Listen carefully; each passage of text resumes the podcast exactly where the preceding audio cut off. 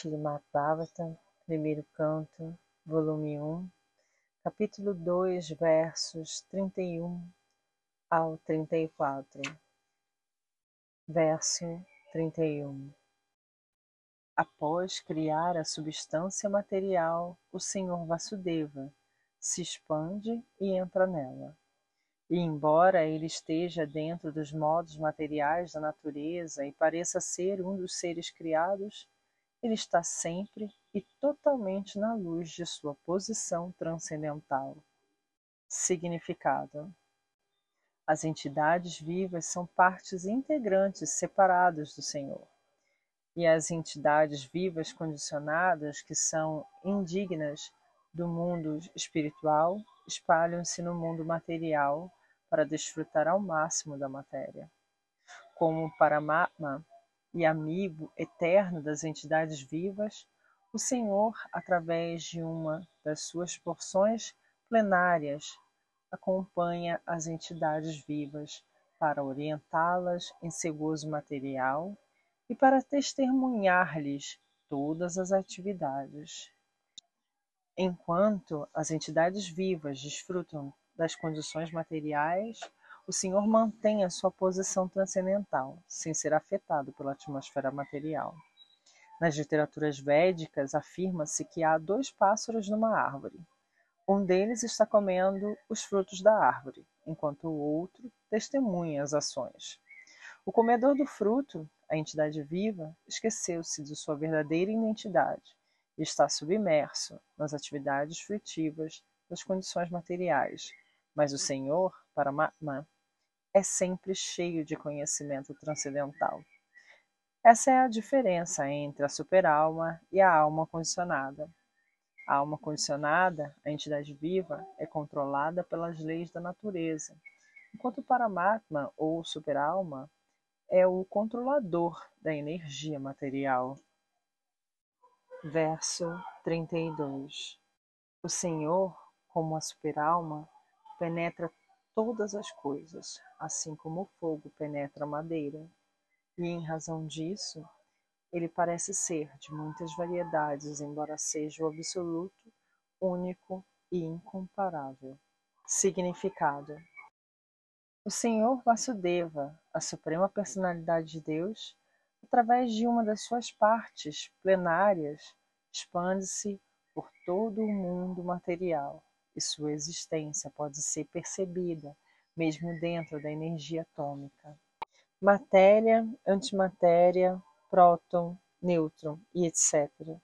São diferentes efeitos do aspecto do Paramatma do Senhor. Assim como o fogo pode se manifestar na madeira ou como a manteiga pode ser obtida do leite. Da mesma forma, a presença do Senhor como Paramatma pode ser sentida pelo processo do legítimo ouvir e cantar dos assuntos transcendentais especialmente tratados na literatura védica, como os Upanishads e o Vedanta. O Srimad Bhagavata é a explicação fidedigna dessas literaturas védicas. O Senhor pode ser compreendido através da recepção auditiva da mensagem transcendental, e essa é a única maneira de experimentar o tema transcendental. Assim como se acende o fogo na madeira através de outro fogo, a consciência divina do homem pode ser igualmente acesa por outra divina graça. Sua divina graça, o mestre espiritual, pode acender o fogo espiritual nas entidades vivas, como em madeiras, transmitindo mensagens espirituais apropriadas, digitadas através do ouvido receptivo. Portanto, se requer que nos aproximemos do mestre espiritual apropriado somente com ouvidos receptivos, e assim a existência divina pode ser gradualmente realizada. A diferença entre a animalidade e humanidade está unicamente nesse processo. O ser humano pode ouvir apropriadamente, ao passo que um animal não pode. Verso 33 a superalma entra nos corpos das criaturas que estão influenciadas pelos modos da natureza material e faz com que elas desfrutem dos efeitos desses modos através da mente sutil. Significado: Existem 8 milhões 400 mil espécies de seres vivos, começando do mais elevado ser intelectual, Brahma, até a formiga insignificante. Todos eles desfrutam do mundo material de acordo com os desejos da mente sutil e do corpo material grosseiro. O corpo material grosseiro baseia-se nas condições da mente sutil, e os sentidos são criados de acordo com os desejos do ser vivo. O Senhor, como Paramatma, ajuda o ser vivo a obter a felicidade material, porque o ser vivo é, sob todos os aspectos, impotente quanto à obtenção daquilo que deseja. Ele propõe e o Senhor dispõe em outros sentidos, os seres vivos são partes integrantes do Senhor. Eles são, portanto, unos com o Senhor.